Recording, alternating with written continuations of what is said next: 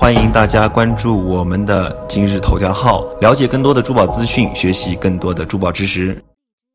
这一期呢，波尔老师带大家还是来看几件大货。为什么一讲蜜蜡，我就要不停的找实物给大家看？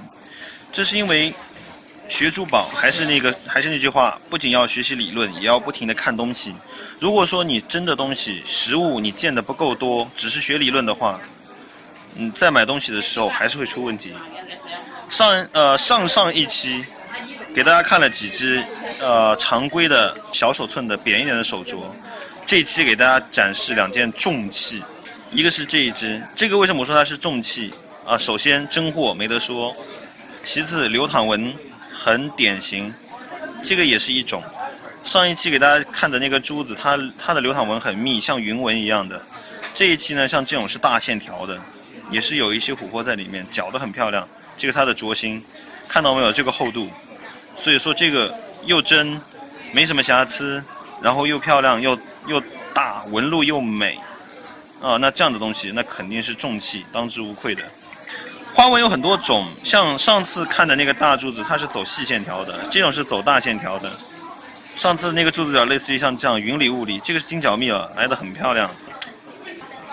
哦，像这个也是走大线条的。上次那个珠子就是细细密密的，不知道上次那一期的珠子长什么样子的，记得加我的微信号哈，然后看上一期的内容。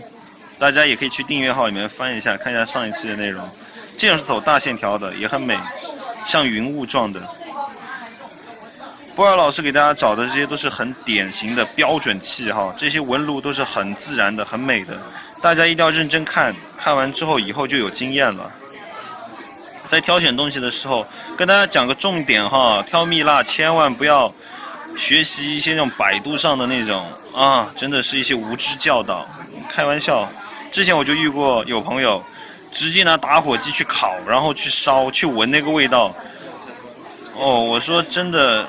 百度上的有些那种知识和经验只能做参考，然后去理解它背后的实质性的东西，但是千万不是说所有的东西都能照做的。你像这么贵重的东西，你拿打火机你烤一下试试，你开玩笑这个损失大了。有些东西不能一定要有，就是说看完之后一定要自己学会去判断，然后去整合，不能说人家说什么就是什么，就是。不经过自己的思考就去实践，不然的话呢，这有时候真的损失蛮大的。这串珠子大家看一下，颗颗大小基本上一致，然后颜色质感均匀，这也是重器了，很漂亮的，很美。而且这只手镯还有一个呃贵重的原因，是因为它有有一个水胆。等一下，我对一下焦哈，给大家看一下，看到没有这个位置？里面有气泡的，并且这个气泡还会活动，有水胆，然后有气泡还会活动。这种水胆在水晶里面相对多见一些，因为它容易保存。但是在琥珀、蜜蜡，就是说这么脆弱的东西里面，能保留下来非常不容易。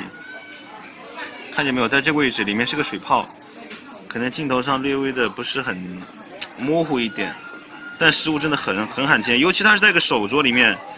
保留下来这么一个完整清晰的水胆，活水胆，这个比较不容易的，这就是它珍贵的一个原因，一个地方所在。欢迎大家关注我们的今日头条号，了解更多的珠宝资讯，学习更多的珠宝知识。